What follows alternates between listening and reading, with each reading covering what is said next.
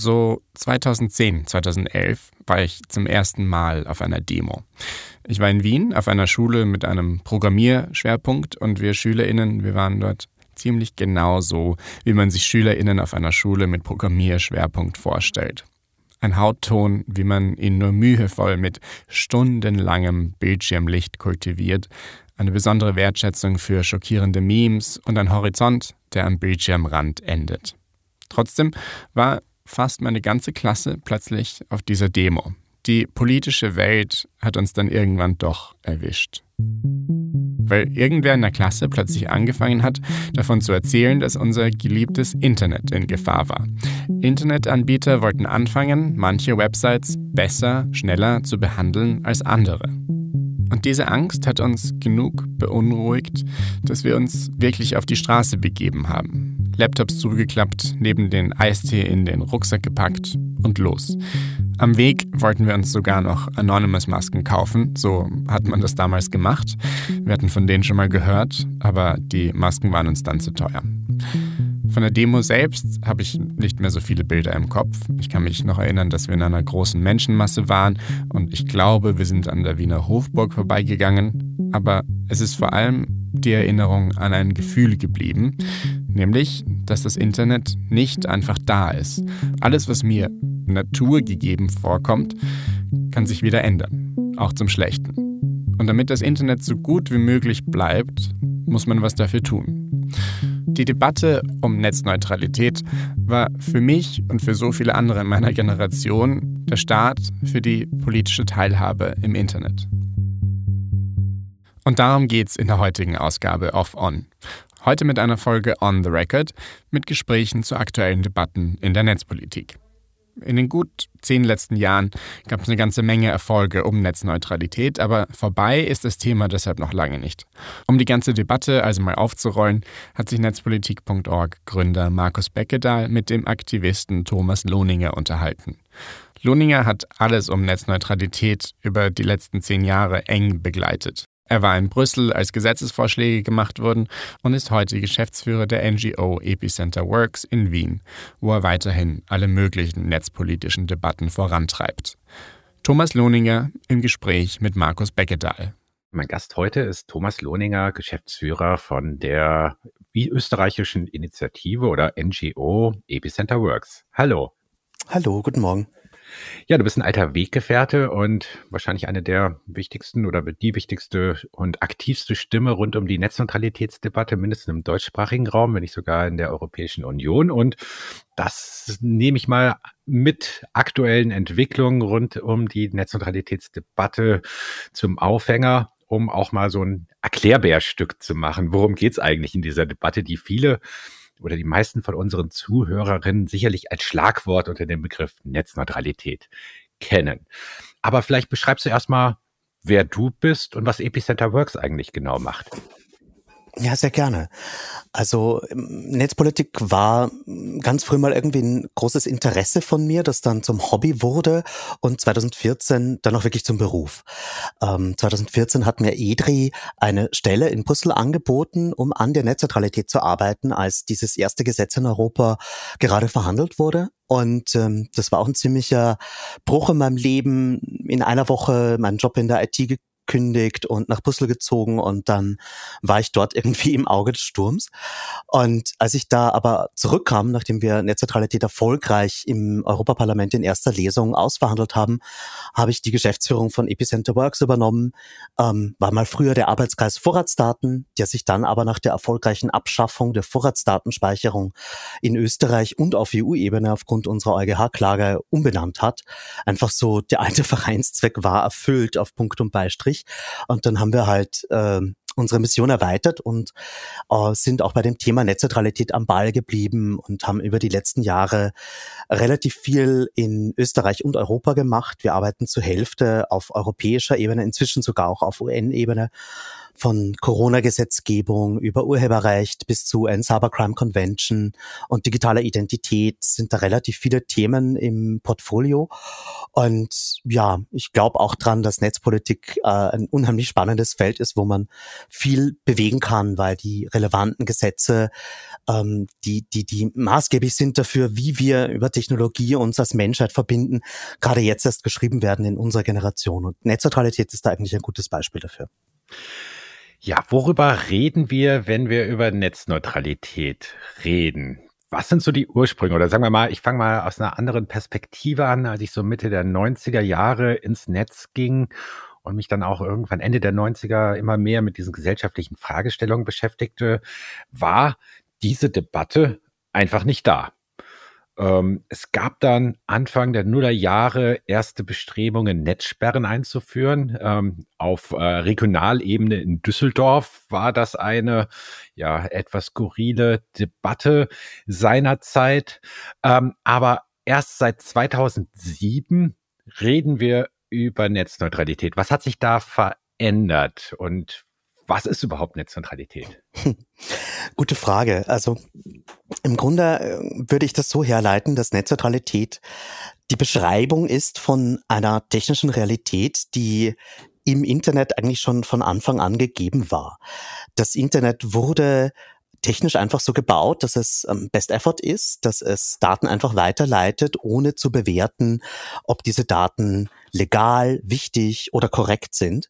Und damals war das eine technische Notwendigkeit, denn man hatte nicht die Prozessorkapazitäten, um in Echtzeit bei der Übermittlung dieser Datenpakete am Knotenpunkt so eine Entscheidung zu treffen und die Daten überhaupt zu interpretieren. Ähm, später hatten wir natürlich diese Möglichkeit mit zum Beispiel die Packet Inspection oder mit anderen Techniken zu Netzsperren oder zur Manipulation von Traffic, diese Grundprinzipien eines neutralen Ende zu Ende Internets, das Best Effort mäßig funktioniert, auszuhebeln. Und in der Hinsicht war Netzneutralität immer so ein Konzept, das versucht, etwas zu bewahren ähm, und, und äh, auch immer im Hinblick auf die Bedrohung dieses Ursprungskonzepts entwickelt wurde. Tim Wu, der 2002 in einem akademischen Aufsatz das Konzept Netzneutralität äh, zum ersten Mal benannt hat, hat das ja auch gemacht, nachdem er mit die Packet Inspection Technologie äh, in Verbindung kam. Die Idee, dass äh, man Daten nicht nur technisch unterschiedlich behandeln kann, indem man manche Dinge blockt oder manipuliert, sondern auch über den Preis diskriminieren kann, indem man Dinge unterschiedlich teuer macht oder im Fall von Zero Rating äh, die Daten von großen Anbietern zum Beispiel ausnimmt aus dem monatlichen Datenvolumen. Das kam auch erst später und war dann in gewisser Weise eine Ergänzung des, des Konzepts der Netzneutralität. Also ähm, ich glaube, dass es hier schon darum geht, das zu bewahren, was das Internet unterscheidet von dem Telefonnetz, von dem Fernsehnetz. Ähm, und das, was zu bewahren ist, ist meiner Meinung nach etwas, das unbedingt notwendig ist, um globale Probleme, siehe Klimawandel, ähm, zu bearbeiten. Wir brauchen eine Technik, die uns alle auf Augenhöhe miteinander verbindet. Nur so können wir als Menschheit, äh, glaube ich, wirklich ähm, uns auch organisieren. Jetzt hast du schon verschiedene Begriffe reingebracht, die wir nach und nach mal erklären wollen. Also keine Panik, wenn ihr zuhört und jetzt denkt so, worum geht's da hier bei den ganzen Sachen? Also ich fasse nochmal zusammen. So das Ende-zu-Ende-Prinzip hat eigentlich das Internet erst möglich gemacht, dass sich unterschiedlichste Netzwerke zusammenschalten, aber wir an den Enden quasi die Freiheit haben, zu entscheiden, mit welcher Hardware, mit welcher Software wir mit Menschen, mit Computern, Maschinen auf den anderen Seiten des Internets kommunizieren können, ohne dass jemand in der Mitte sagt, das ist erlaubt, das ist nicht verboten, äh, das ist nicht erlaubt, das ist verboten oder das geht auf eine Überholspur. Und das hat eigentlich das Internet erst so groß werden lassen, dass man nicht um Erlaubnis fragen musste, dass eigentlich alle theoretisch gleichberechtigt sind im Datenverkehr. Und du hast schon gesagt, so ab Anfang der 2000er wuchsen die Begehrlichkeiten vor allen Dingen auf Seiten von Telekommunikationsunternehmen, weil Technologien zur Verfügung standen, die auf einmal eine andere Art von Netzwerkmanagement ermöglichten, die es vorher nicht gab. Du hast die Packet Inspection beschrieben oder genannt. Kannst du vielleicht mal beschreiben, was so genau sich hinter dieser Technologie oder Technologien verbirgt? Die Packet Inspection oder im kurzen DPI steht für eine Technik, die Datenpakete ähm, auseinander äh, nimmt und sozusagen wirklich hineinschaut, was ist der Inhalt der Kommunikation. Äh, in paketvermittelten Netzwerken wie dem Internet ist es ja so, dass man ähm, jetzt zum Beispiel, wenn wir übers Internet miteinander sprechen, die Stimme äh, zerteilt und äh, sozusagen in kleinere Pakete packt und erst wenn ich diese Pakete alle wieder zusammen habe und interpretiere, komme ich auf ähm, das, was meine Stimme gerade in dieser Sekunde macht. Ähm, und dieses äh, wirkliche Interpretieren der Daten und äh, auch in die tiefergehenden Ebenen des Internetprotokolls hineinzuschauen, nennt man eben die Packet Inspection. Und ähm, äh, wir haben auch äh, da eine wunderschöne philosophische Definition von Lawrence Lessig, ähm, der, der das Internet mal so beschrieben hat, dass es wie ein tagträumender äh, Postbeamter die Pakete einfach nur ausliefert, ohne sich darum zu kümmern, ähm, was ja jetzt drinnen steht. Und äh, das, diese Entscheidung des Internets, dass man die Daten einfach nur weiter transportiert, ohne zu schauen, was da eigentlich drinnen ist, ist sowohl äh, die optimale technische Architektur für ein globales Netzwerk, als auch eine politische Entscheidung, Kontrolle auszuschalten innerhalb des Netzwerks. Und die, die, die Frage der Netzneutralität ist an vielen Stellen, dass wir unsere Telekom-Betreiber, unsere ISPs entmachten wollen. Äh, die Deutsche Telekom soll eben nicht in der Lage sein, zu entscheiden, ähm, ob wir Skype verwenden dürfen oder das teure Roaming verwenden müssen, ob wir ähm, diese, dieses eine Spiel verwenden, was auf der Überholspur ist oder was nicht gegen unser Datenvolumen zählt oder ob alle Daten gleich behandelt werden sollen. Und ähm, wir haben natürlich gerade bei großen Telekom-Anbietern immer schon dieses Interesse gehabt, zu kontrollieren, was die eigenen Kunden machen. Und auch das Internet ähm, so zu behandeln, als wären die eigenen Kunden ein Faustpfand. Das macht die Deutsche Telekom eigentlich immer schon, dass sie über ihr annäherndes Monopol ähm, und vor allem auch über ihr Monopol die eigenen Kunden zu erreichen, gerne Macht ausübt und zum Beispiel auch, da werden wir am Ende dazu kommen, Geld einsammelt von all jenen, die die eigenen Kunden erreichen wollen. Und das ist eine Idee, die kennen wir auch aus dem Telefonnetz. Im Telefonnetz war es auch so, dass ich ja als ähm, Telekom-Unternehmen Geld dafür bekomme, dass meine eigenen Kunden erreichbar sind und ähm, dass man nicht nur Zugang verkauft, sondern versucht, die eigenen Produkte zu differenzieren und da sozusagen Kontrolle auszuüben. Und äh, das ist alles schlecht für die Netzneutralität und auch das, was wir mit diesen Gesetzen versuchen zu verhindern. Hm. Also nochmal kurz zusammengefasst, die Packet Inspection ermöglicht es Netzbetreibern einfach mal neue Dienste einzuführen, die zum Beispiel Überholspuren zulassen oder auch bestimmte Dienste nicht zulassen äh, und wecken natürlich Begehrlichkeiten bei denjenigen, die die Netze kontrollieren und die gern diese Technologien einsetzen würden, während auf der anderen Seite die Interessen der Allgemeinheit und von allen anderen Akteurinnen sozusagen zu finden sind. So? Ganz genau, ganz genau. Und wir haben zum Beispiel auch auf äh, EU-Ebene ähm, die Packet Inspection genau definiert. Also eigentlich darf ein Internetanbieter äh, sich nur die ersten unteren vier Ebenen der Internetarchitektur anschauen und alles, was darüber ist, sollte er eigentlich gar nicht zu Gesicht bekommen oder zumindest nicht auf Basis dieser Daten äh, Entscheidungen treffen darüber, wie Daten weitergeleitet werden. Also das sind alles gute Ideen, die es inzwischen in die Gesetze geschafft haben und das Ziel davon ist immer äh, eigentlich unsere Privatsphäre zu schützen und auch unsere Wahlfreiheit, wie wir das Internet nutzen wollen. Ähm, und äh, die Packet Inspection wird an anderen Stellen der Welt verwendet, zum Beispiel in China und in anderen äh, autoritären Regimen, um sehr detailliert zu kontrollieren, was Leute im Internet tun können. Ähm, und äh, das ist natürlich heutzutage ein Sammelbegriff geworden, wie man sich denken kann, hat sich da seit den frühen 2000ern sehr viel getan in der Überwachungstechnologie. Aber im Kern geht es bei Netzneutralität auch darum, Zensur zu verhindern. Also mit anderen Worten, du hast gerade beschrieben, die unteren vier Layer sind laut äh, des OSI-Schichtenmodells, so nennt man das in der Netzwerkarchitektur, äh, sind von der EU äh, für Netz, ähm, im Rahmen der Netzneutralität freigegeben. Die da drüber liegenden Schichten, die beinhalten unter anderem die Inhalte. Und wenn du in der Lage bist oder wenn es dir erlaubt ist, auch zu, in die Inhalte reinzuschauen, dann kann man natürlich auch in Echtzeit in dem Datenpaket nicht nur schauen, wo soll ich das hinrouten? Also in welches andere Netzwerk, zu welchem Empfänger soll ich diese Daten weiterleiten, sondern ist da auch der Dalai Lama drin enthalten? Oder sind hier andere Themen genannt, die auf einer Liste stehen, die ich vielleicht nicht weiterleiten möchte? Oder stehen hier Domainnamen drin, die auf einer Sperrliste im Rahmen von Netzsperren definiert sind? Ganz genau. Also das ist genau die Art von Kontrolle, die wir versuchen über Netzneutralität hintanzustellen. Natürlich ist Netzneutralität nicht die Lösung für alle Probleme, die wir heute im Internet beobachten. Also wir haben auch auf der Seite der großen Plattformen, bei Meta, bei Alphabet, äh, massive Probleme mit der, ähm, der Kontrolle, mit äh, dem, dem, dem Missbrauch von deren Marktmacht. Ähm, und Netzneutralität kümmert sich halt wirklich nur um diesen Infrastrukturteil Teil.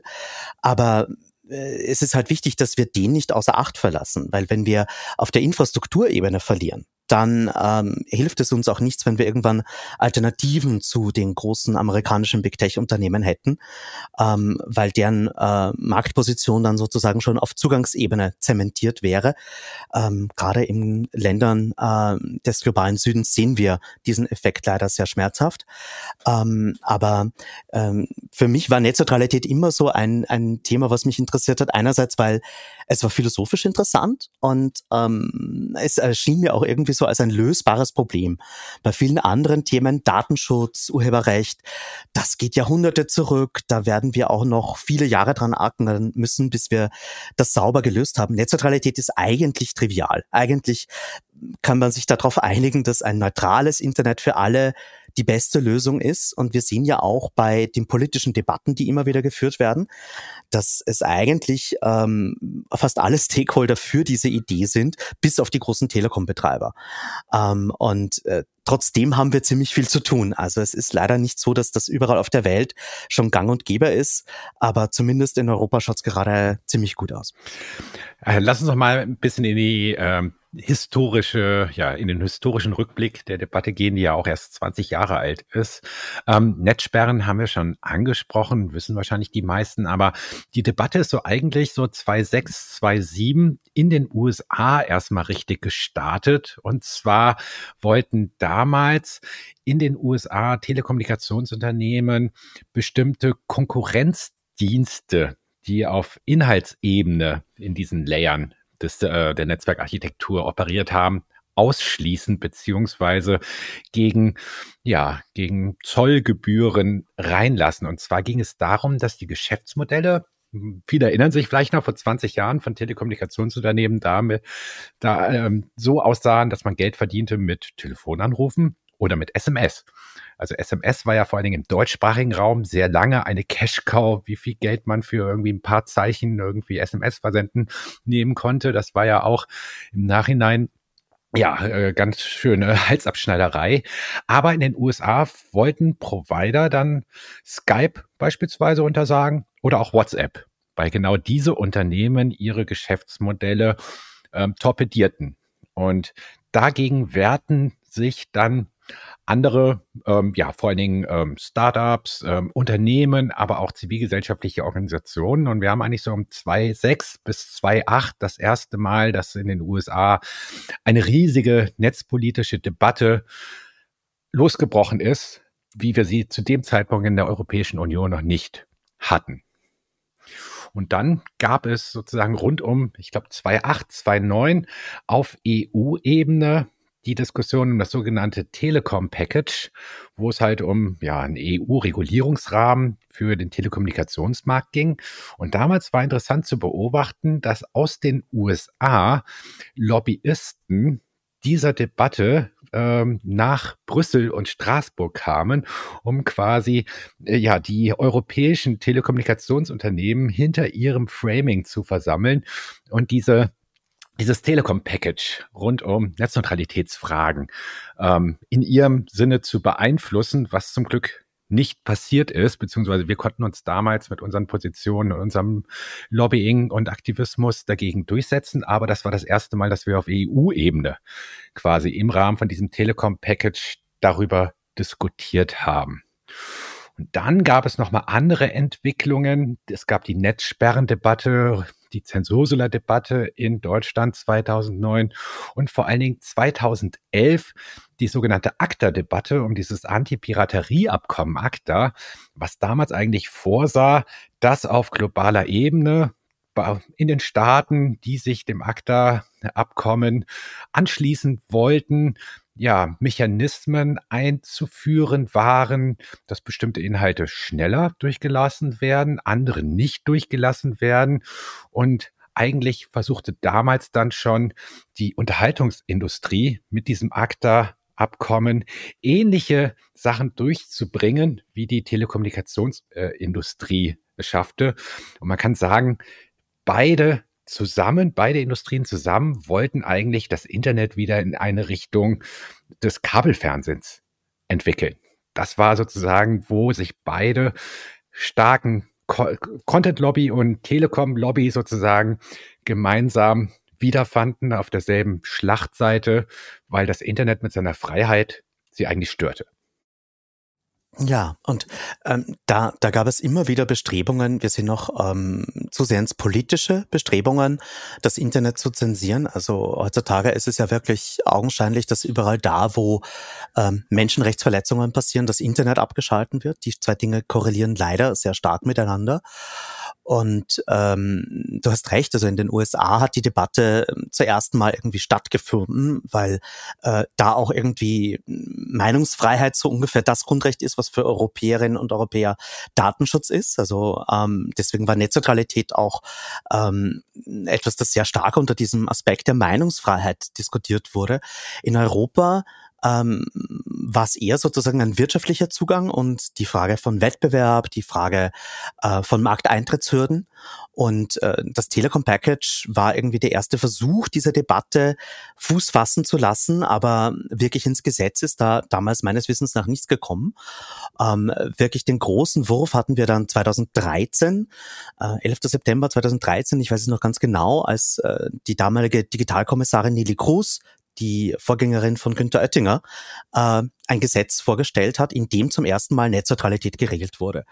Ähm, das Gesetz hieß Telecom Single Market und ähm, war ein Sammelsurium von Dingen, die äh, ganz stark eigentlich auf der Wunschliste der Telekom-Industrie standen, mit einer Ausnahme. Und die Ausnahme war die Abschaffung der Roaminggebühren. Und man wollte sozusagen die Roaminggebühren abschaffen und im Zuge dessen den kompletten Telekom-Markt deregulieren, so dass man am Ende vielleicht nur noch drei, vier große Telekom-Betreiber in ganz Europa hat, die dann grenzüberschreitend in allen Ländern anbieten können und auch nur von dem Regulator ihres, ihres Hauptsitzstaates reguliert wurden. Man wollte Frequenzen vereinheitlichen und man wollte eben auch Netzneutralität festschreiben. Wohlgemerkt, das, was da drinnen stand, war eher das Gegenteil von Netzneutralität. Also das hatte fast jede Art von Diskriminierung äh, Tür und Tor geöffnet. Ähm, zum Beispiel hat man damals äh, vorgeschlagen, dass ähm, man darf zwar an sich nicht diskriminieren, aber wenn es in den AGBs steht, dann schon. Und ich erinnere mich noch, äh, ich hatte mal ein Meeting mit der EU-Kommission, wo ich ihnen wirklich das vorgelesen habe, so within the limits of contractions, uh, of contractual obligations, providers shall not discriminate, war so irgendwie ein prägnanter Satz da und ich habe sie gefragt, wie kann das was anderes heißen als das? Und der hat gelacht. Also das war schon sehr bewusst von der Kommission damals eigentlich nicht gut gemeint, aber wir haben so Jiu-Jitsu-mäßig das Ding 180 Grad gedreht und eigentlich dann äh, im, im April 2014 in erster Lesung im Europaparlament ein Gesetz verabschiedet, das wirklich äh, hundertprozentige äh, Netzneutralität mit einer Ausnahme garantiert hat. Äh, das mit dem Zero-Rating haben wir mhm. zwar reingebracht, aber nicht explizit. Hm, das war dann erst viel später, dass wir das auch vom Gericht gewonnen haben. Aber das war so irgendwie der Beginn der europäischen Debatte ähm, und äh, wie, das hat dann noch bis 2016 gedauert, bis das wirklich alles unter Dach und Fach war. Aber so war in, in a nutshell irgendwie, was in Europa passiert ist. Ich kann da gerne ganz viel dazu reden, mhm. aber äh, nachdem das so ein großer Teil meiner Biografie war, werde ich den jetzt mal eher kurz halten. Genau, da kommt, da wollte ich auch nochmal äh, eingehen. Zero Rating hast du schon mal gemeint, äh, genannt. Das werden wir gleich nochmal erklären. Aber muss vielleicht nochmal das Ganze kontextualisieren, ähm, was da eigentlich die Motivation der EU-Kommission war, weil es geht eigentlich oder es ging darum, dass der europäische Netzwerkmarkt oder Telekommunikationsmarkt besteht auch vor allen Dingen im Internetbereich aus sehr vielen auch kleineren, lokalen, regionalen Providern. Und in den USA gibt es eine ganz andere Situation. In den USA gibt es eigentlich so ein Oligopol von ganz wenigen ganz großen Unternehmen. Und eigentlich ist sozusagen immer ein Ziel von einer bestimmten Perspektive auf europäische ähm, Industriepolitik, dass wir eigentlich auch in, in der Europäischen Union drei, vier große Akteure haben sollten, auch aus geopolitischer Angst, dass irgendwann amerikanische Großunternehmen nach Europa kommen und hier alles plattweizen. Und deswegen gibt es immer Teile quasi der europäischen Industriepolitik, die der Meinung sind, naja, es reicht eigentlich, wenn wir France Telekom, die Deutsche Telekom, Vodafone als britisches Unternehmen jetzt vielleicht nicht mehr so sehr und ähm, Telefonica als spanisches Unternehmen ganz groß machen, hier auch noch ein Oligopol haben. Und das löst dann alle Probleme und es ist dann nicht mehr so unübersichtlich wie bisher. Andererseits, die andere Perspektive ist, es ist ja gerade ein Vorteil europäischer ähm, Industriepolitik ist, dass wir sehr viele kleine mittelständische Unternehmen haben und gerade nicht nur zwei, drei großen, die einfach den ganzen Markt dominieren und damit dann auch ihre Regeln quasi oder Preisvorstellungen durchsetzen und wir weniger Wettbewerb haben. Das war der eine Punkt. Der andere Punkt war, dass man quasi 2013, als der Aufschlag gemacht wurde, die Europawahlen, ich glaube 2014, ja, mhm. im Blick hatte. Und man wollte natürlich irgendein Versprechen machen. Und man wollte so quasi auch eine Vision von der europäischen Erzählung geben. Und da waren natürlich alle steckten dahinter, Roaming-Gebühren abschaffen, weil eine viel bessere Erzählung gibt es nicht für den europäischen Binnenmarkt, als dass man in ein anderes Land fährt und man zahlt nicht mehr so horrende Summen im Urlaub oder auf der Geschäftsreise, ähm, um Mails zu checken über seinen äh, äh, Internetvertrag. Und dafür war man bereit, der Telekommunikationsindustrie sehr viele Zugeständnisse zu machen, um ja diese Erzählung auch im Europawahlkampf 2014 machen zu können. Das muss man die ganze Zeit beachten, diese zwei Punkte, weil sie kommen immer wieder in der Debatte. Auch aktuell gibt es um den Network, äh, Digital Network Markt äh, Act auf EU-Ebene einen neuen Aufschlag, wo Thierry Breton wieder das Ziel verfolgt, zwei, drei große europäische Player aufzubauen. Ja, also äh, Thierry Breton ist da leider in einer Tradition von ähm, EU-Kommissarinnen im, im Bereich Digitales, ähm, wo es immer darum geht, eigentlich nur dieser einen großen Industrie die Tür zu öffnen und zu helfen. Und das ist so schade, weil eigentlich ist, ist Wettbewerb das Erfolgsrezept der europäischen Telekom-Regulierung. Wettbewerb hat die Preise gedrückt, Wettbewerb hat zu den guten Netzen geführt und äh, ist eigentlich wirklich gut für die gesamte Gesellschaft, weil heute brauchen alle Internet, so wie wir Wasser und Strom brauchen. Und ähm, mein ehemaliger Chef Joe McNamee hat das immer so schön gesagt, so, um, it's, it's, it's already stupid not to learn from your failures, but it's really stupid not to learn from your successes. Ähm, und äh, trotzdem ist gerade Thierry Breton sehr darum bemüht, ähm, hier diesen wenigen großen Konzernen einen Gefallen zu tun. Und das hat halt auch ein gewisses Geschmäckle, wenn man weiß, dass äh, Kommissar Breton früher mal CEO von France Telecom, von Orange war. Sprich, der Telekom-Industrie sehr nahe steht. Und ähm, die Vorschläge, die er hier gemacht hat, die es leider auch, äh, die leider auch Eingang gefunden haben in das Arbeitsprogramm der EU-Kommission für 2024, sehen genau so eine Marktkonsolidierung vor. Und ähm, das hat eigentlich keine Basis in, in irgendwelchen Fakten, die ähm, dem Allgemeinwohl dienen. Und wir hatten ja auch äh, gerade bei diesem Thema, worauf wir nachher noch zu sprechen kommen, eine große Konsultation vor kurzem, wo man auch gesehen hat, wie breit die Ablehnung dieser Ideen ist. Äh, die geht halt wirklich äh, von äh, netzpolitischen NGOs über Konsumentenschützer bis zu öffentlichen Medienanstalten, Medienregulierungsbehörden, der Urheberrechtsindustrie, den kleinen ISBs. Also eigentlich sind alle dagegen, auch die, die sich sonst nie einig sind. Aber ähm, man darf nie die Lobbymacht der Telekomindustrie unterschätzen. Äh, für die geht's am Ende natürlich auch ums Überleben. Die sind im Moment wirklich nur noch Bitschupfer und ähm, man weiß einfach, dass mit einem ausreichend guten Glasfaser- und 5G-Netz man auch fast nichts mehr braucht von diesen Unternehmen. Also das wird immer mehr wie ein Kanalanschluss oder Wasser oder Strom. Und eigentlich könnte man diese Industrie auch strukturell separieren, damit der Zugangslevel von dem Infrastrukturbetrieb des Netzes getrennt wird. Und das wissen diese Unternehmen natürlich. Und da geht es auch einfach um die enormen Dividenden und Managergehälter, die drohen äh, verloren zu gehen, wenn das Ganze irgendwie viel mehr wie ein Wasserwerk oder wie äh, ein Stromanbieter wird. Ähm, also am Ende ist es so eine Frage von ganz viel Geld und ähm, wir als Gesellschaft müssen uns einfach darum kümmern, dass wir ein gutes Netz haben, wie das in vielen EU-Ländern heute der Fall ist, wo man Wettbewerb hat und vielleicht so irgendwie 10, 20, 30, 40 Euro für eine Flatrate zahlen muss. Ich weiß, in Deutschland sind die Preise höher, aber in den USA sind sie noch um einiges höher und die Qualität ist dafür schlechter. Also hier geht es auch darum, so wie gut soll das Internet sein, die, die digitale Autobahn, wie es immer fälschlicherweise heißt. Ähm, und ich glaube, dass wir hier einfach ähm, alle ein bisschen Aufmerksamkeit abgeben sollten dafür, dass die Netze gut reguliert sind. Mhm. Ja, also das äh, die EU Telekom äh, Regulation hast du ja schon angesprochen, 2013 von Nelly Größ eingeführt, um ja Roaming zu beenden. Das hat man auch später gemacht. Zwei Punkte waren da aber vor allen Dingen in der Netzneutralitätsdebatte sehr umstritten, als Günther Oettinger ein Jahr später quasi diese diesen Hut übernahm. Der qualifizierteste aller deutschen Politikerinnen für den Bereich ähm, Netzpolitik, wurde dann auch äh, EU-Kommissar für die Digitalfragen.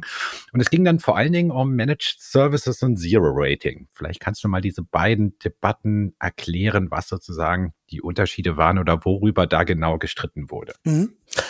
Also man hat so irgendwie die Grundidee bei Netzneutralität, dass das Internet neutral sein soll, dass alle Bits gleich behandelt werden, unabhängig davon, ob das jetzt ein großes oder kleines Unternehmen ist, ähm, ob äh, man diesen Dienst mag oder nicht.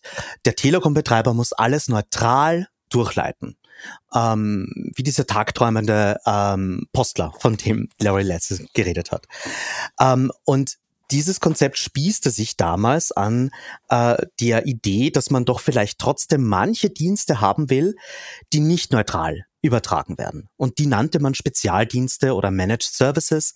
Ähm, und äh, das Beispiel, das wir alle kennen, ist normales Festnetztelefon oder äh, Fernsehen, was man auch bei einem Kabelnetzbetreiber über dieselbe Leitung bezieht und das wird auch über ähm, IP übertragen, aber in einer anderen Qualitätsklasse als das normale Internet.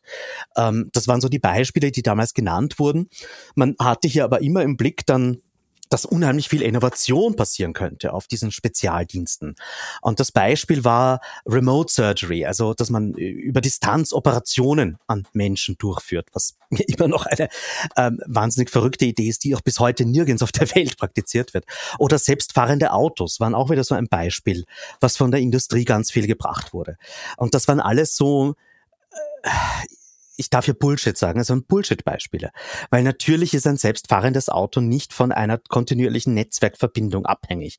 Sonst würde es äh, durch keinen Tunnel fahren können oder in, in ländlichen Gebieten.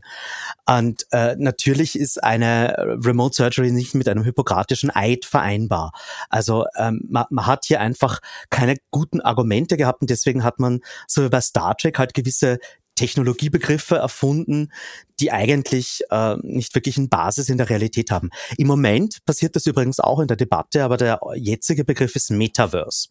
Dass das angeblich jetzt so die Netze überbeanspruchen würde und man das man deswegen von der Netzneutralität abrücken müsste.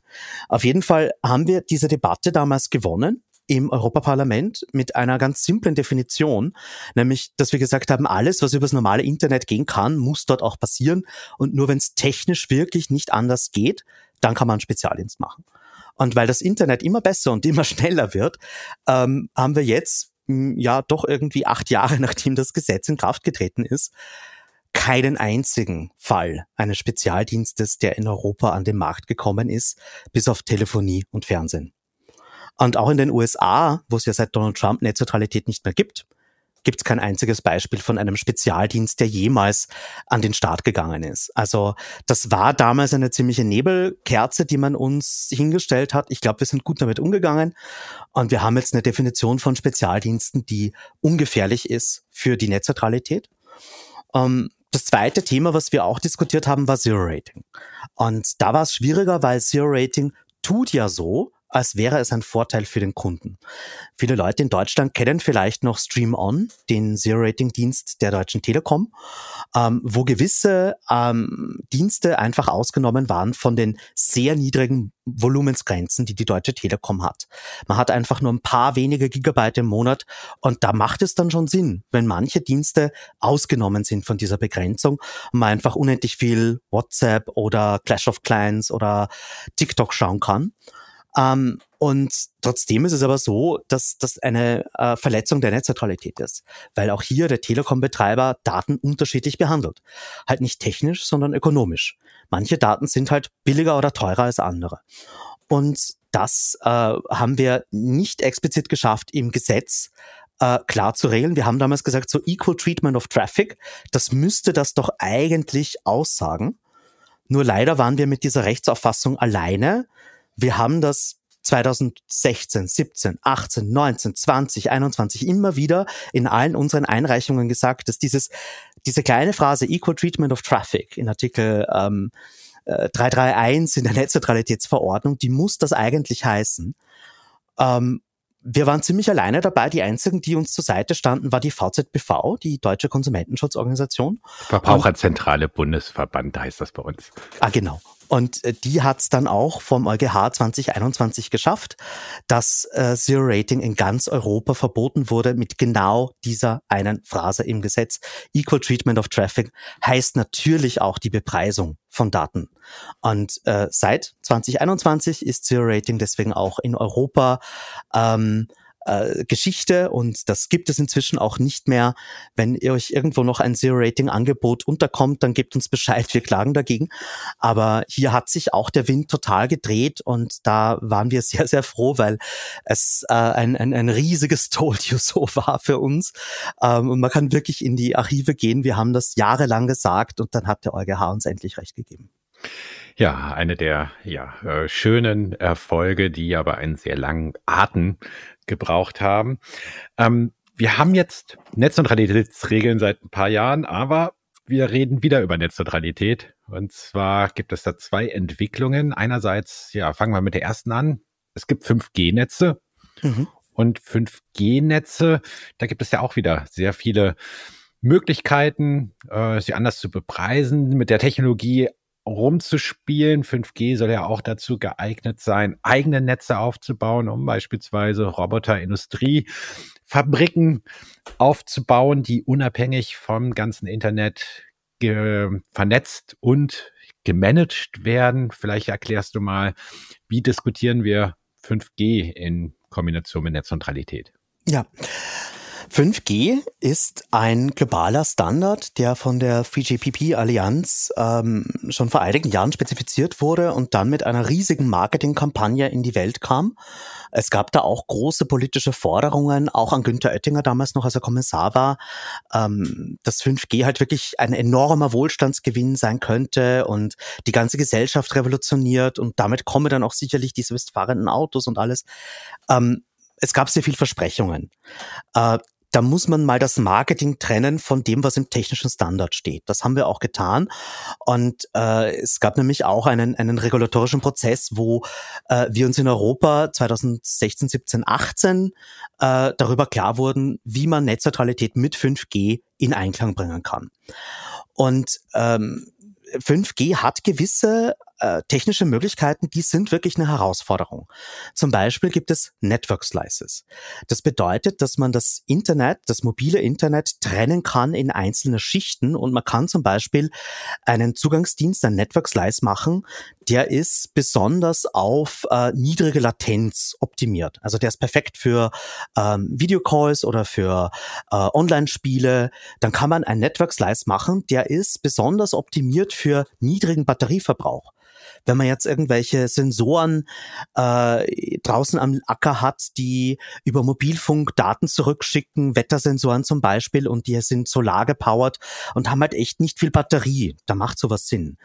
Ähm, man kann auch sagen, ich habe Alarmanlagen, die müssen mit einer ganz hohen Verfügbarkeit angeschlossen werden. Für all diese Dinge kann man Network Slices machen. Und die Frage stellt sich jetzt, wie werden die zu dem Endkunden gebracht? Und wer entscheidet, welcher Dien, welche App auf welchem Network Slice sein kann? Und unsere Herangehensweise war ganz klar, müssen die Kunden der Telekom-Betreiber, die User entscheiden, wie sie diese Network Slices nutzen wollen. Weil ich zahle ja ordentlich viel Geld dafür, dass ich einen 5G-Tarif habe. Und diese Network Slices sind auch nicht gratis. Und wenn ich dann, ähm, ich weiß nicht, so äh, vielleicht zwei, drei Gigabyte ähm, sehr niedrige Latenz Internet habe, das besonders schnell ist, dann soll ich und nicht die Deutsche Telekom entscheiden, wofür ich das verwende. Und am Ende hat sich auch die Zusammenschluss der Telekom-Regulierungsbehörden auf EU-Ebene, BEREC, darauf geeinigt, dass genau dieses Prinzip der User-Controlled Network Slices so auch die Antwort ist, wie man Netzneutralität vereinbar macht mit 5G. Ähm, es gab dann noch ein paar andere Themen wie Edge Computing, die ähm, aber nie wirklich ins Gewicht gefallen sind, die ähm, ein bisschen eine konzeptionelle Herausforderung für das Ende-zu-Ende-Prinzip waren. Aber auch die Dinge hat man eigentlich recht gut gelöst. Und Europa war meines Wissens nach die erste Jurisdiktion, die Netzneutralität wirklich mit 5G vereinbar hat und äh, ich glaube auch, dass diese Regeln ganz gut geworden sind. Und ähm, am Ende muss man auch sagen, der damalige Chef von Barrack, von den Regulierungsbehörden, hat diesen schönen Satz gesagt, okay, wir haben jetzt irgendwie seit zwei, drei Jahren diskutiert, aber in Wirklichkeit hat die Telekom-Industrie kein einziges Beispiel gebracht, wie 5G jetzt eine Herausforderung für Netzneutralität ist. Und so haben wir diese Debatte dann zumindest für Europa auch beerdigt. Bevor wir jetzt nochmal zur aktuellen Debatte in der EU kommen, fiel mir noch ein, dass wir noch die äh, globalen Perspektiven auf die Zero-Rating-Debatte noch gar nicht äh, ausreichend beleuchtet haben. Also Zero-Rating hattest du gerade schon mal hm, erklärt. Äh, alles ist nicht, äh, alles ist erlaubt äh, im, ja, äh, wenn es im Datenvolumen drin ist, aber außerhalb des Datenvolumens sind nur bestimmte Partnerdienste erlaubt. Ähm, in der EU ist das jetzt verboten, aber wir haben ähm, Staaten wie Indien und so weiter, da ist das ein großes Ding. Kannst du das mal erklären? Ja, also Zero Rating ähm, ist leider wirklich in, in vielen Regionen der Welt äh, so die scheinbare Antwort für die Tatsache, dass viele Menschen halt äh, keinen Zugang zum Internet haben. Es gibt immer noch Milliarden Menschen auf diesem Planeten, die keine Internetverbindung besitzen, ähm, teilweise natürlich auch kein Smartphone haben oder kein sonstiges Gerät, um Internet nutzen zu können. Und äh, deswegen ist Zero Rating sehr oft in Ländern des globalen Südens als Antwort für dieses Problem der unconnected people äh, genannt worden.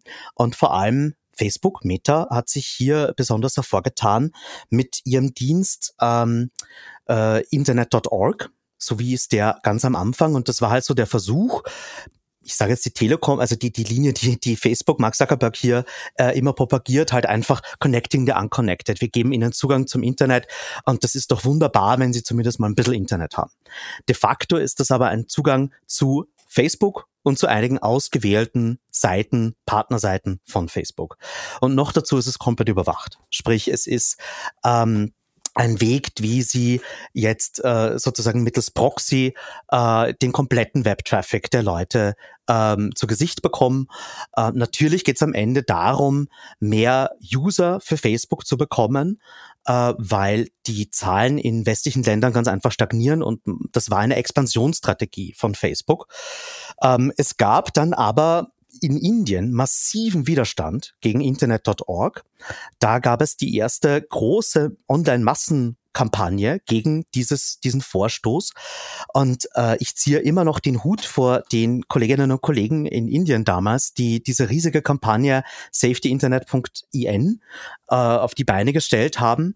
Und äh, nicht unähnlich wie in den USA mit äh, John Oliver, äh, mit einigen Comedians das Thema wirklich in die Breite getragen haben. Und das hat dazu geführt, dass Indien 2016 Zero Rating verboten hat. Und äh, das hat auch Mark Zuckerberg so hart ins äh, Mark und Bein getroffen, dass äh, inzwischen dieser Dienst anders heißt. Free Basics war dann der Name, den sie äh, ihm zuletzt gegeben haben. Und ich glaube, es gibt sogar schon wieder jetzt eine neue Iteration, an der sie arbeiten, die noch mal mehr versucht, irgendwie äh, weniger netzneutralitätsverletzend zu sein. Am Ende des Tages, äh, wir haben in vielen äh, Ländern, wo äh, Internetzugang ein Problem ist, solche Kooperationsverträge. Ähm, und äh, ganz oft ist Facebook der große Gewinner davon. Wir haben uns das auch mal in Europa angeschaut mit einer Vollerhebung aller Zero-Rating-Angebote und der zero-rateden Apps. Äh, und da hat man auch gesehen, dass unter den Top 5 gezero-rateden Apps in Europa drei Apps von Facebook sind mit äh, WhatsApp und Instagram und Facebook Messenger nochmal extra. Ähm, und das ist leider in zum Beispiel Brasilien ein enormes Problem, wo WhatsApp halt wirklich die Infrastruktur ist, auf der ähm, zum Beispiel auch Regierungsinformationen geteilt werden ähm, und, und ganz viel Wirtschaft passiert. Und äh, das ist dann halt in einem Prepaid-Tarif, wo man sonst keinen Zugang hat, äh, oft der einzige Weg, den Leute haben, um ans Netz zu kommen. Ähm, und jetzt geht's aber auch so ein bisschen mal zu dekonstruieren, wie sinnvoll ist das denn alles? Und wenn man sich das näher anschaut, die Kosten für ein Telekom-Unternehmen, äh, wirklich jetzt, wenn das Netz gebaut ist, Leuten Zugang zu geben oder keinen Zugang zu geben, sind null weil de facto die variablen Kosten, die ausgelöst werden darüber, dass hier Internet-Traffic äh, über die Leitung läuft oder nicht, sind absolut zu vernachlässigen. Ähm, natürlich braucht man ein Geschäftsmodell für die Kunden, die Subscriber als solche, auch SIM-Karten auszuteilen, aber da gibt's ja Wege. Das beweisen ja diese Zero-Rating-Programme, dass es eigentlich nicht an dem Subscriber-Management hängt. Und es gäbe auch äh, Formen, den Leuten Zugang zu geben, die mit der Netzneutralität vereinbar sind, indem man einfach sagt, in den Nachtstunden, wo das Internet eh, das, das mobile Netzwerk nicht ausgelastet ist, da öffnet man die Türen, da werden die Volumensgrenzen ausgeschalten und Leute können dann wenigstens Dinge runterladen. Oder man macht einen bandbreitenreduzierten Modus, wo man zumindest mal E-Learning-Inhalte und solche Dinge konsumieren kann. Da gibt's viele Wege. Und ähm, zusehends gibt's auch immer mehr NGOs in Lateinamerika, die sich dieses Themas annehmen. Ähm, ich war letztes Jahr es war mir eine große Ehre als Experte äh, beim äh, kolumbianischen Verfassungsgerichtshof, wo gerade ein Fall von einer Konsumentenschutzorganisation verhandelt wird und deren Ziel ist es explizit Zero Rating in Kolumbien zu verbieten. Und in vielen lateinamerikanischen Ländern wacht man da jetzt gerade auf, dass dieser Ist-Zustand ziemlich unbefriedigend ist und äh, dass, dass man jetzt hier wirklich mal Zero Rating abschaffen muss, wie das eben in Europa, in Indien und in Kanada auch schon passiert ist. Ähm, die drei Länder, die drei Regionen haben äh, dieses Thema schon ordentlich gelöst und meine große Hoffnung ist gerade, dass Lateinamerika diesem Beispiel folgt ähm, und äh, es gibt einfach bessere Lösungen für dieses Problem der Connecting the Unconnected, weil der Status quo hilft einfach nur den wenigen großen Big Tech Konzernen und den Telekom-Firmen. Und in Wirklichkeit müssen wir über das Geschäftsmodell der Telekom-Industrie reden. Und äh, Menschen im globalen Süden haben vollwertigen Internetzugang verdient. Man muss sich nur vorstellen, wenn man in Ländern wie Brasilien, wo die Fake News von Bolsonaro über WhatsApp kommen, man hat ja nicht einmal die Möglichkeit, dass man auf den Link klickt geschweige denn eine unabhängige, nicht mal eine Google-Suche kann man machen, weil man halt wirklich nur die Informationen von diesen paar geserateden Diensten hat. Natürlich sind Fake News dann ein großes Problem. Und die Menschen haben einfach einen vollwertigen Internetzugang verdient und im Moment wird der ihnen aktiv von den Telekom-Unternehmen genommen. Andererseits, wenn man halt die Perspektive der Telekommunikationsunternehmen einnimmt und du hast gerade ihre Geschäftsmodelle angesprochen, dann sind die halt auch, sagen wir mal, ein bisschen verzweifelt, weil ihnen halt bewusst ist, sie geben eine ganze Menge Geld aus, mehr oder weniger für den Breitbandausbau. Und dann kommen die großen Player wie Google, Meta und Co. und verdienen das Geld, das, weil die Leitungen schon gelegt sind. Wie sollte denn die Deutsche Telekom sozusagen ja weiter Geld verdienen äh, in der Situation? Ich glaube, du, du ähm, machst einen guten Übergang so in Richtung äh, Network Fee Fair Share Debatte. Ja. Äh, das ist nämlich genau das Argument, was wir gerade von der Telekom-Industrie hören. Sozusagen, wir bauen die Leitung, die anderen machen das Geld darüber. Und das stimmt halt einfach nicht. Also es ist kein großes Telekom-Unternehmen äh, in Europa in den roten Zahlen. Ganz im Gegenteil äh, wenn man sich die, das sind alles äh, publicly traded companies und wir sehen, wie groß die Gewinne sind, wie groß die Dividenden und die Managergehälter sind. Ähm, natürlich kann man mit einem Internetdienst immer noch mehr Geld verdienen, aber das sind halt auch unterschiedliche Geschäftsmodelle. Kabel zu verbuddeln und dann den Leuten darüber Zugangsdienste anzubieten, das ist halt eher etwas für, weiß nicht, Rentenfonds oder für die öffentliche Hand in vielen Weltregionen. Ähm, weil es ist halt am Ende ein stabiles, langfristiges Investment, wo man genau weiß, wie hoch der Return on Investment sein wird über Dekaden.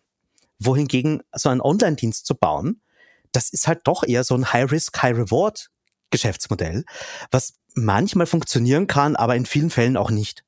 Und wenn es dann funktioniert, dann ist der Return of Investment natürlich um einiges höher.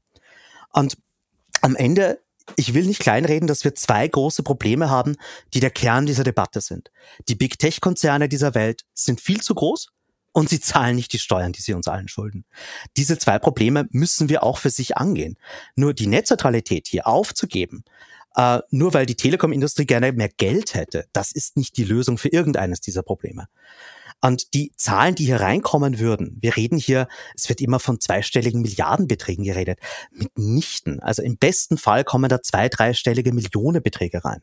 Und wenn man damit wirklich sein Netz aufbauen will, ist das lachhaft. Also gerade, wir reden von, weiß nicht, 100 Millionen europaweit, das ist nichts. Also da hat Deutschland alleine schon irgendwie äh, in einigen Ländern mehr Geld zur Verfügung für den Netzausbau. Und wir haben auch genügend Studien von äh, Barrack oder auch von der österreichischen Regulierungsbehörde, die sich mal wirklich einen, den Ländervergleich angeschaut haben. Wo ist denn der Flaschenhals im Netzausbau? Und Newsflash, es ist nicht das Geld. Das Geld ist da. Pensionsfonds sind liebend gerne bereit, in Netzausbau zu investieren, weil das ist ein sehr stabiles äh, äh Investment die, die, die Engpässe, die liegen in den Genehmigungsverfahren und äh, in, in den Civil Engineering Capacities, also in den Leuten, die wirklich diesen Tiefbau machen und die Leitungen verbuddeln. Und äh, da haben wir einfach äh, Probleme.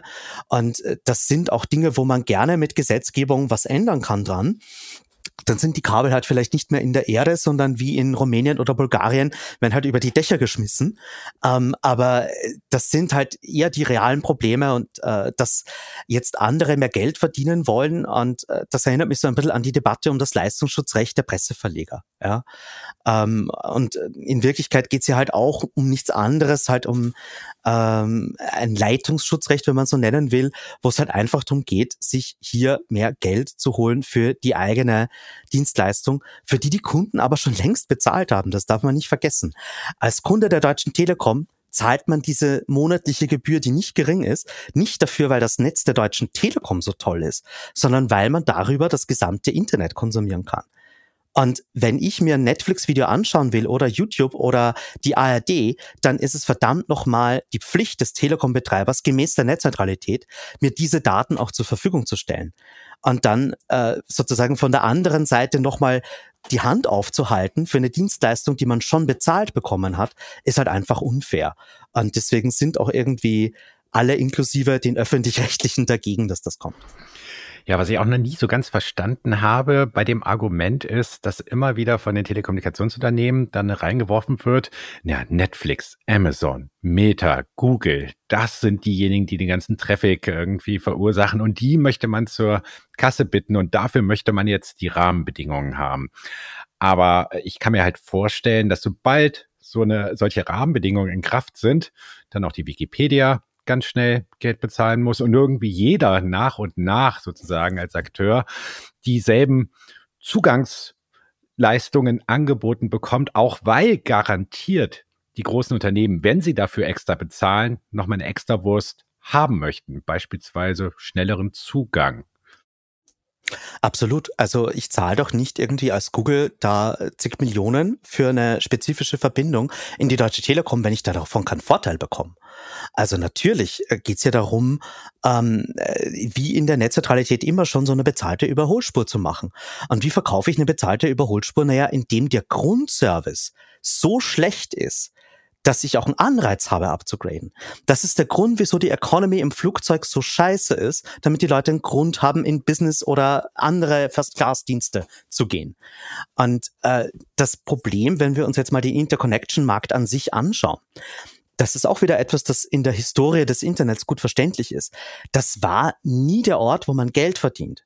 Das ist der Ort, wo sich die einzelnen Netze, die das Internet ausmachen, zusammenschalten for the greater good und du zahlst vielleicht irgendwie, was dieses reale Kabel kostet oder der Port, an dem du das Kabel ansteckst. Am besten Fall tust du das im Internet Exchange Point, wo es so billig wie möglich für alle ist, dass man sich zusammenschaltet, mit dem Wissen, dass die, die, die Summe mehr wisst als die einzelnen Teile. Und dieses große Ganze, dass das Internet ist, ist ja halt auch genau das, was die Netzneutralität uns erhalten will. Deswegen heißt es ja Ende zu Ende. Das kann ein Punkt irgendwo auf dem anderen Ende der Welt sein. Du musst trotzdem in der Lage sein, da eine Verbindung hinzubekommen. Und ähm, leider sehen wir aber, dass dieser Interconnection-Bereich für wenige große Telekom-Konzerne ein Ort ist, in dem sie versuchen, sich gesund zu stoßen und ein bisschen mehr Profite zu machen. Und das ist auch ein Problem, das wir heute schon haben bei der Deutschen Telekom, bei Orange, bei Vodafone. Und das haben wir in der Pandemie ganz deutlich gesehen, als mitten im Lockdown, wo alle Studierenden und Schülerinnen E-Learning von zu Hause aus machen mussten und dann auf einmal die Verbindung in äh, deutsche E-Learning-Netzwerke am Anschlag war und diese, diese, diese Kinder und Jugendlichen nicht mehr zur Bildung kamen, und die Deutsche Telekom extra die Hand aufgehalten hat vom deutschen Forschungsnetzwerk, gesagt hat, okay, ja, ähm, hier zahlt mal bitte ein. Und einfach, das war nicht kostendeckend. Das, wir reden hier von teils 30 mal über Marktpreis hohen Preisen, die von der Deutschen Telekom ausgerufen werden dafür, dass man in ihr ach so tolles Internet hinein darf als Netz, als Diensteanbieter. Und das ist natürlich nichts anderes als eine bezahlte Überholspur. Und unserer Meinung nach auch heute schon ein Verstoß gegen die Netzneutralität. Diese Praxis sehen wir halt wirklich nur bei einigen sehr großen Konzernen. Die Deutsche Telekom ist ja sicherlich weltweit derjenige, der es am dreistesten tut. Ähm, und zusehends ist das auch ein Problem, über das jetzt im Zuge dieser Netzwerkzugangsgebühren-Debatte, der Fair Share-Debatte, auch offensiver geredet wird, auch innerhalb der Regulierungsbehörden. Und äh, Interconnection war immer ein Bereich, der unreguliert war. Der Zusammenschluss der Netze war auch bei keinem der Netzneutralitätsgesetze, über das wir jetzt hier geredet haben, die es weltweit gibt, ein Thema an sich. Es gab aber immer so diesen Hook in den USA und auch äh, in Europa, wenn man jetzt Interconnection missbraucht, um die Netzneutralität zu umgehen, dann kann die Behörde durchaus einschreiten. Und meine Prophezeiung ist, dass wir das in Zukunft auch immer mehr sehen werden. Hm.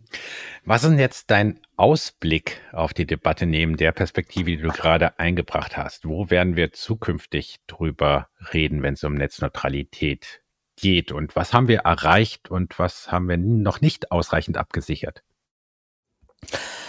Um, ich beantworte das auf meiner sehr persönlichen, emotionalen Ebene. Also ich war echt äh, at peace mit Netzneutralität. Ich habe mir gedacht, gut, wir haben 2022 das mit der Zero-Rating-Debatte endgültig abgeschlossen. Da war dann auch der letzten Regulierungsbehörde klar, das Spiel ist aus, wir müssen das jetzt verbieten. Und ich war glücklich. Und dann kam diese ganze Fair Share Network Fee Debatte. Und da sind wir jetzt immer noch drinnen die müssen wir auch noch gewinnen und das wird noch einige Zeit dauern, weil nach der EU-Wahl nächstes Jahr wird diese Debatte erst so richtig losgehen. Sofern Thierry Beton nicht ähm, einen anderen Job außerhalb der EU-Kommission findet. Ähm, aber ja, die Telekom-Industrie ist sehr gut da drin, zumindest eine Person in der Kommission zu haben, die sich um ihre Anliegen kümmert. Also das müssen wir in Europa auch noch beerdigen und da müssen wir uns auch um die anderen Weltregionen kümmern. Äh, es gibt in Indien, in Brasilien bereits Konsultationen zu diesem Thema Netzgebühren. Wir haben uns in beiden eingebracht und äh, das wird dort noch ein harter Kampf werden, den wir auch global führen müssen mit den lokalen Partnern. Ähm, in den USA haben wir äh, jetzt seit wenigen Wochen neue Regeln zur Netzneutralität, die gerade in der Konsultation sind. Die FCC hat etwas vorgelegt, das äh, sehr nahe ist an den 2014er Obama-Ära Netzneutralitätsregeln. Auch dort ist dieser Kampf um Netzgebühren, um Fair Share Thema. Und ähm, wir werden in den USA in den nächsten Monaten sehr intensive Debatten sehen rund um Netzneutralität. Ähm, und das Ganze muss dort noch dazu irgendwie bis Anfang nächsten Jahres schon erledigt sein, aus, aus, aus formalen Gründen. Ähm, und das Ganze wird sozusagen auch wieder Abstrahleffekte haben. Also in den karibischen Ländern gibt es jetzt auch schon erste Debatten und ich glaube, dass in Lateinamerika ähm, das Thema an einigen anderen Stellen auch noch aufkochen wird. Und ähm, grundsätzlich sehe ich für die, diese Netzwerkgebührendebatte wirklich die große Gefahr, wenn das in einzelnen Regionen wirklich Fuß fasst, dann droht der globale Charakter des Internets unterzugehen. Ähm, wir haben ein Land auf der Welt, wo solche Netzgebühren schon äh, gang und gäbe sind, und das ist Südkorea. Und es ist leider so, dass Südkorea, obwohl dieses Land eine hundertprozentige Glasfaserinfrastruktur hat. Also es gibt dort kein Haus, wo nicht ein Gasfaseranschluss ist. Also die haben eigentlich das perfekte Internet gebaut. Und trotzdem sind die Latenzen dort ähm, so schlecht wie in einigen Entwicklungsländern. Und das ist, weil dort eben die lokalen Dienste nicht mehr äh, Caching-Server in den einzelnen Netzwerken betreiben, sondern alle nach Japan gegangen sind, weil es so teuer geworden ist, überhaupt dort einen Dienst zu betreiben. Die Gamer in Südkorea regen sich schon darüber auf, dass ähm, die Qualität immer schlechter wird. Also äh, ich, ich glaube, man muss sich so ein bisschen Sorge machen, dass wir nicht in die Telefonära zurückfallen, ähm, mit diesen gefährlichen Ideen, dass man die Zusammenschaltung von dem, was das Internet eigentlich ausmacht, äh, auf gänzlich neue, neue Bahnen hebt. Und äh, das ist sicherlich eine große Debatte, die uns noch längere Zeit beschäftigen wird. Aber mein Ziel ist es auf jeden Fall auch, das Zero-Rating weiterhin im Auge zu behalten und äh, hier wirklich auch koordiniert vorzugehen, um einfach diesen Anreiz, Datenvolumen künstlich klein zu halten, ähm, endgültig ähm, eine, ein Ding der Vergangenheit werden zu lassen. Das hat man ja auch in Deutschland gesehen als Stream Online verboten wurde, sind die Datenvolumen magisch nach oben gegangen, obwohl die Preise gleich geblieben sind. Also sobald Zero Rating wegfällt, äh, steigt das Datenvolumen. Das haben wir jetzt in x Ländern schon gesehen, Slowenien, Österreich, Niederlande. Und ich glaube, dass ähm, wir dann mit der Netzneutralität fertig sind, wenn das Ganze gesetzlich sauber äh, verankert ist.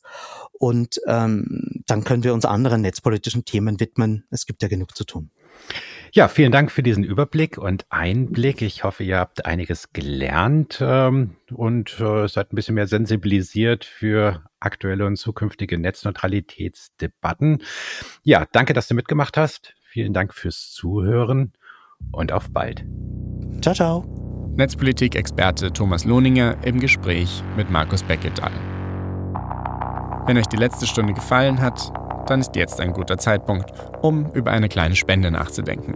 Alle Infos unter netzpolitik.org/spenden und wenn ihr uns schon unterstützt, dann vielen Dank. Ihr macht unsere Arbeit möglich. Mindestens genauso viel über Spenden freuen wir uns auch über Feedback. Wenn ihr welches habt, dann schreibt uns an podcast.netzpolitik.org. Das war's für heute. Off On, der Podcast von netzpolitik.org. Danke an Thomas Lohninger. Das Interview wurde geführt von Markus Beckedahl, Produktion von mir, Serafin Dinges. Unsere Titelmusik ist von Trommerschlunk. Passt auf euch auf und bis zum nächsten Mal.